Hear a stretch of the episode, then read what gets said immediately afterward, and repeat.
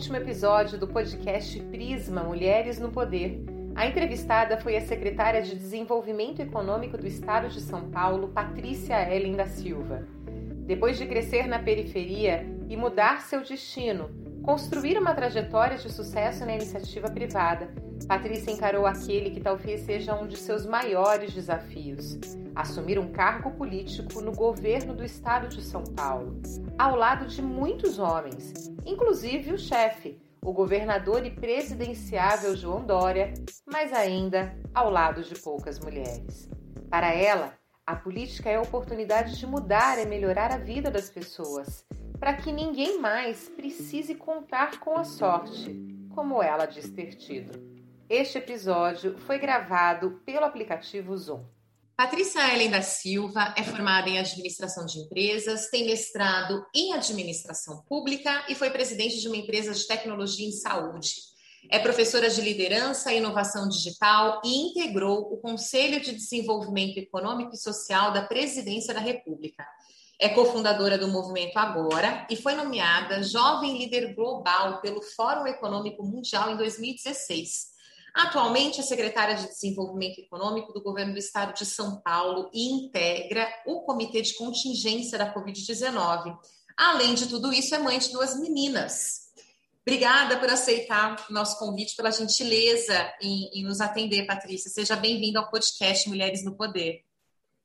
Obrigada, Lília. Muito obrigada pelo convite. É uma honra estar aqui com vocês hoje. Que Patrícia, eu quero começar perguntando para você como é que tem sido a sua experiência aí no governo do Estado. A gente sabe que, claro, hoje já existem muito mais mulheres no cenário político, mas o Palácio dos Bandeirantes, até por sua imponência, é ainda né, um ambiente que tem mais homens que mulheres, especialmente nos cargos de comando. Como é que tem sido para você? Como é que você tem lidado com as situações de preconceito, se é que elas existem? Como é que tem sido estar à frente de uma pasta tão importante num governo tão importante? Bom, primeiro é muito gratificante. Eu não tenho um dia que eu não agradeça por estar tendo essa oportunidade de contribuir com a gestão pública dessa forma. Atuar na gestão pública e em cargos de liderança em especial no estado como São Paulo é gratificante e ao mesmo tempo desafiador. Gratificante porque não há nada mais indescritível do que o impacto na vida das pessoas através de políticas públicas. É, eu tive a maior parte da minha carreira no setor privado, estou há dois anos é, no governo, no governo de São Paulo, nesse cargo na Secretaria de Desenvolvimento Econômico, Ciência e Tecnologia. Então é realmente impressionante, porque cada política transforma a vida de milhares ou de milhões de pessoas. Ainda mais nesse momento da pandemia que nós estamos passando, é, aí vem também o lado desafiador. Nós estamos passando pelo maior desafio sanitário, humanitário e econômico da nossa vida na sociedade moderna. E pessoalmente também tem sido o meu maior desafio, sem dúvida nenhuma. Além disso, como você mesma mencionou, Lilian, a, a gestão pública, liderança já é uma área onde nós temos um percentual menor de mulheres. Na gestão pública e na política, isso é ainda mais contrastante. Então, é uma área mais dominada por homens, né, e por velhos hábitos ou costumes. Então, tem esse desafio de estar sempre trazendo transformações e nós mulheres acho que sempre sentimos essa responsabilidade, pelo menos quando conseguimos chegar em cargos de liderança, de garantir que abrimos eh, espaço para que mais mulheres venham e ocupem esses espaços também. E você sente, porque é, se, se já é um espaço que tem poucas mulheres, outros tipos de minorias, entre aspas, porque na verdade são maiorias, né? Por exemplo, mulheres negras, ou mesmo o público LGBT+, você imagina que você, é, é, o seu papel consegue abrir caminho para que outras pessoas com perfis diferentes também possam fazer parte de cenários como este? De, sem dúvida, eu acho que inclusive tem três âmbitos diferentes. O próprio âmbito da liderança no governo do estado, o governador João Dória é um governador que sempre busca dar mais espaço para mulheres. Eu tive muita autonomia na minha pasta para montar a minha equipe. Nós temos um secretariado que é o, é o recorde, nós temos hoje quatro secretárias de Estado que são mulheres, é o maior número que já tivemos no estado de São Paulo. Precisamos ir além. Temos também mulheres presidentes de empresas públicas, como a Padre Iglesias na CETESB, mas precisamos continuar dando grandes passos, grandes saltos. No âmbito da minha pasta, da Secretaria de Desenvolvimento Econômico, que está sob minha coordenação direta, eu sempre tive essa preocupação. Finalizamos agora um estudo em parceria com a Casa Civil que mostra que mais de 60% dos cargos de gerência da Secretaria de Desenvolvimento Econômico são é, de, coordenados por mulheres. Dos meus reportes diretos das oito subsecretarias são quatro homens, quatro mulheres, duas mulheres negras. Então, eu sempre tive essa preocupação. Também tivemos ali ah, um modelo de processo seletivo profissionalizado para os diretores regionais do trabalho e conseguimos ter um modelo onde 40% são mulheres, 60% homens. Minha luta era que fosse 50 a 50, é, mas foi uma vitória dada até que eu consegui reverter uma situação que na prévia, nas bancas é, é, finais de classificação, a gente, por algum motivo, tinha recebido 50% de currículos de homens, 50% de mulheres, mas de repente, numa fase preliminar, eu descobri que a gente só tinha 20% de mulheres. Eu falei: olha, vocês têm que rever o que aconteceu nesse processo seletivo, porque nada muda assim de uma hora para outra. E aí me mostraram que as mulheres é, exageram menos no currículo, nas suas características e habilidades, são mais tímidas na hora de defender sua experiência perante uma banca. Então foi super interessante, foi um grande aprendizado de estereótipos, né, de modelos e de como é que você aprende também a fazer processo seletivo de uma forma mais equânime. Até porque a nossa população ela é diversa. Então eu costumo dizer que diversidade na população é um fato. Diversidade na liderança precisa ser uma decisão. E essa decisão precisa ser tomada por quem está no poder. E volta aí meu ponto da nossa responsabilidade. E o último âmbito é o âmbito do exemplo. É que eu acho que quando a gente ocupa cargos públicos, nós temos essa oportunidade única de mobilizar a população, de dar o exemplo. E isso eu sinto que é uma experiência assim é, que, que é, ela traz uma oportunidade e ao mesmo tempo uma grande responsabilidade. É porque como figuras públicas nós estamos sendo exemplo do que é, pode ser feito, do que não pode ser feito, e tem muita gente olhando. Também tem muitas mulheres, muitas meninas. Eu vejo os cursos de qualificação que a gente coloca, a cada passo acaba sendo um exemplo de um modelo de outro, e é com essa preocupação que a nossa equipe trabalha no dia a dia.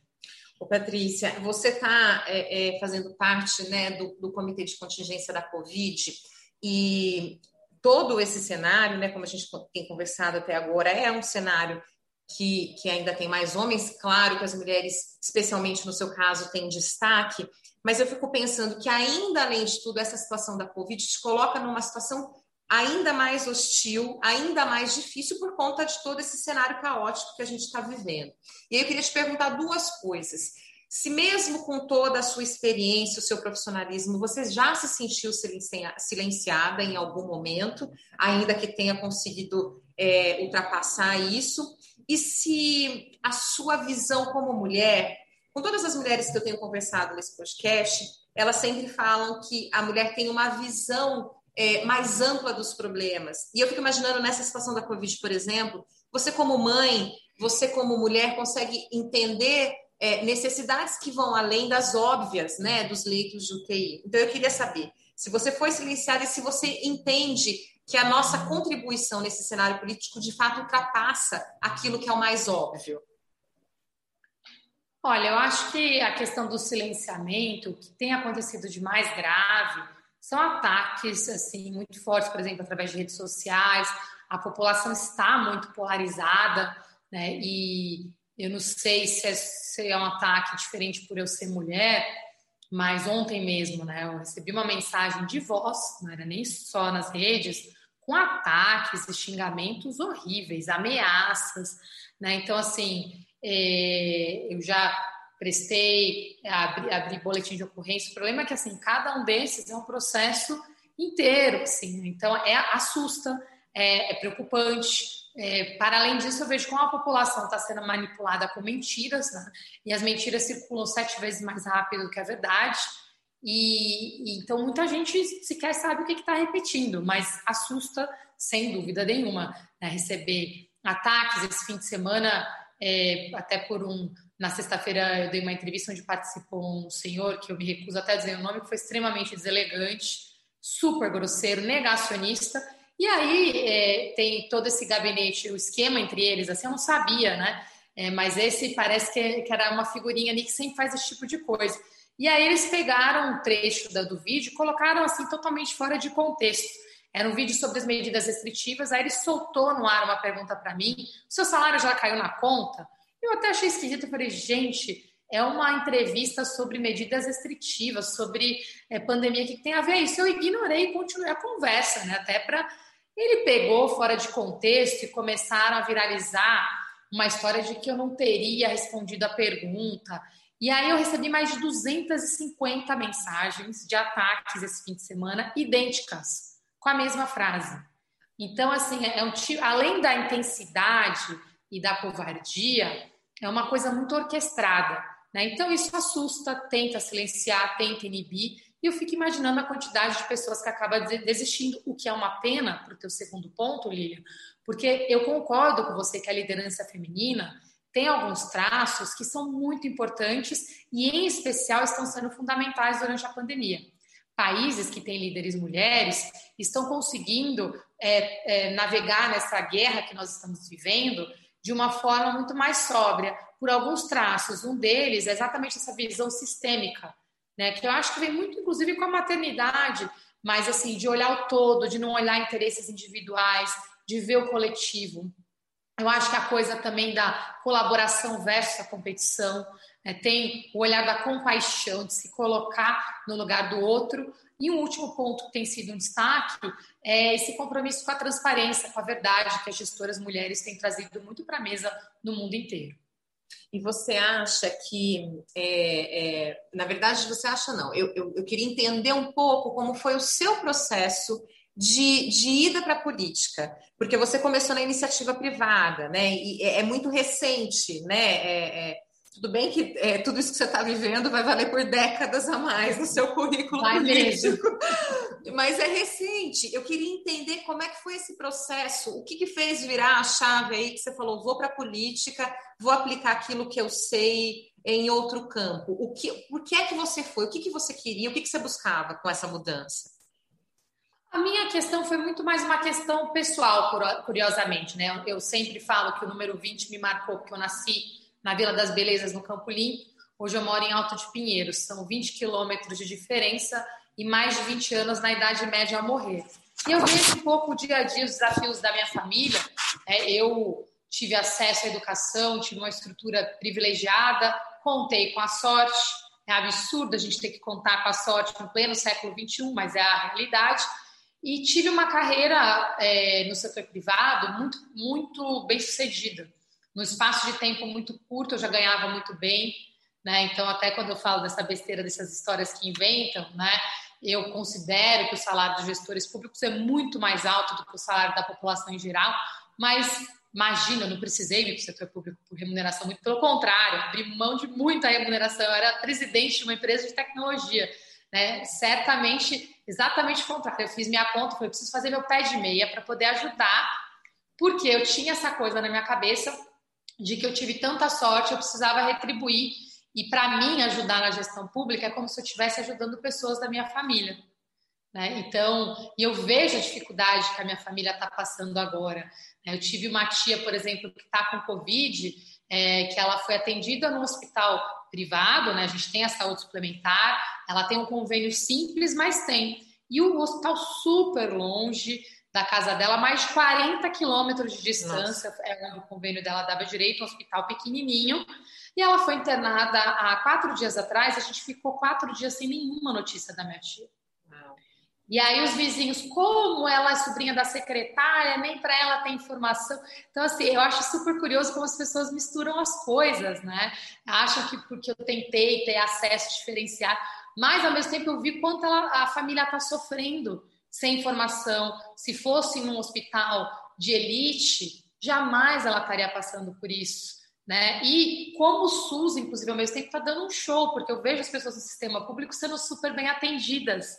Né? Então, é, uma, é um dilema muito grande. Eu vi, eu falei, que oportunidade única eu poder vir para cá reconhecer e ajudar a fortalecer o papel do SUS dessa forma né, e ver a dificuldade no dia a dia das, suas, das pessoas que ainda acreditam que a melhor coisa para elas é vou pagar um convênio para garantir um atendimento privado porque o SUS não vai dar conta.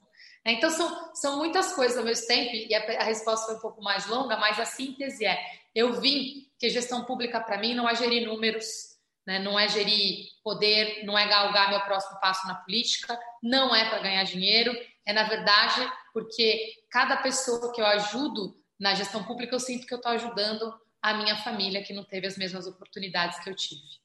E você tem uma responsabilidade enorme no governo do estado, mas tem uma responsabilidade política também dentro da sua casa, né? Porque você é mãe de duas meninas.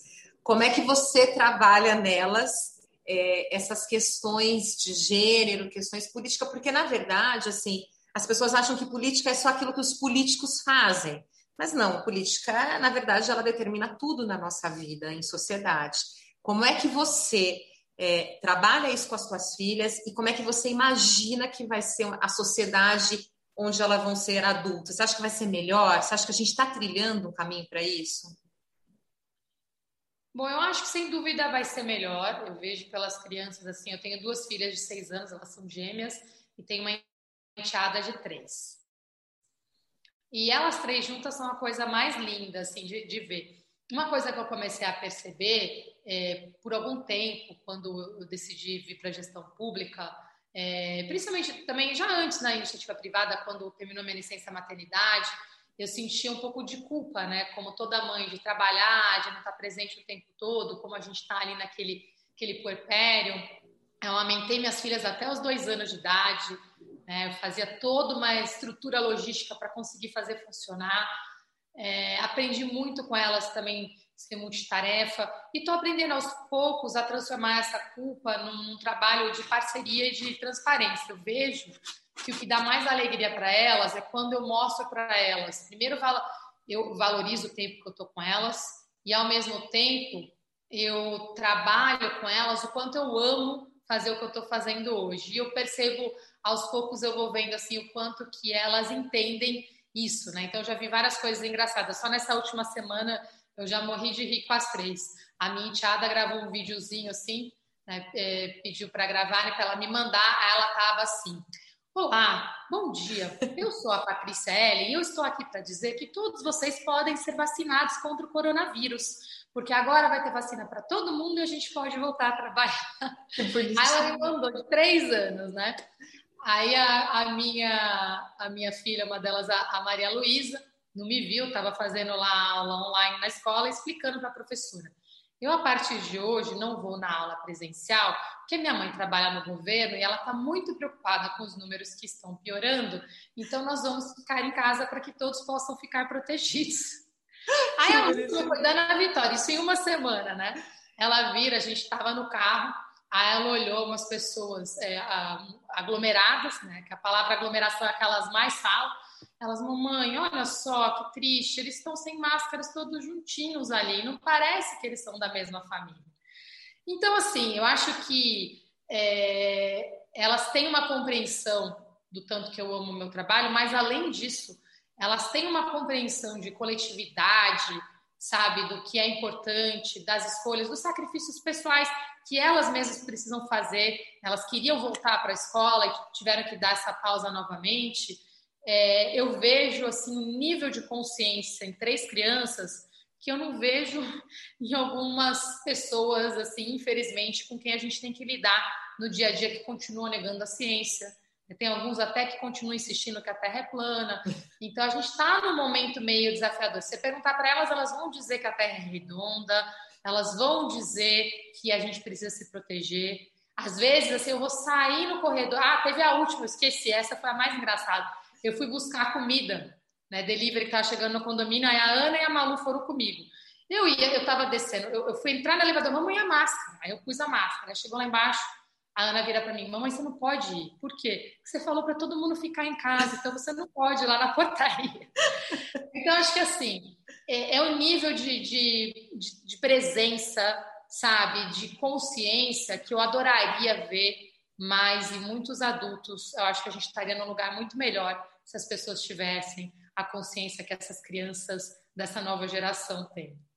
Para encerrar, que aonde você quer chegar, Patrícia? A gente pode esperar aí um, uma governadora, uma vice-governadora. Quais são os seus projetos aí políticos para o futuro? Olha, a minha resposta para isso eu acho que ela é sempre meio desanimadora para quem gosta é, de, de, de, acompanhar as novelas políticas, né? Mas eu não tenho aspiração nenhuma de dar um próximo passo político.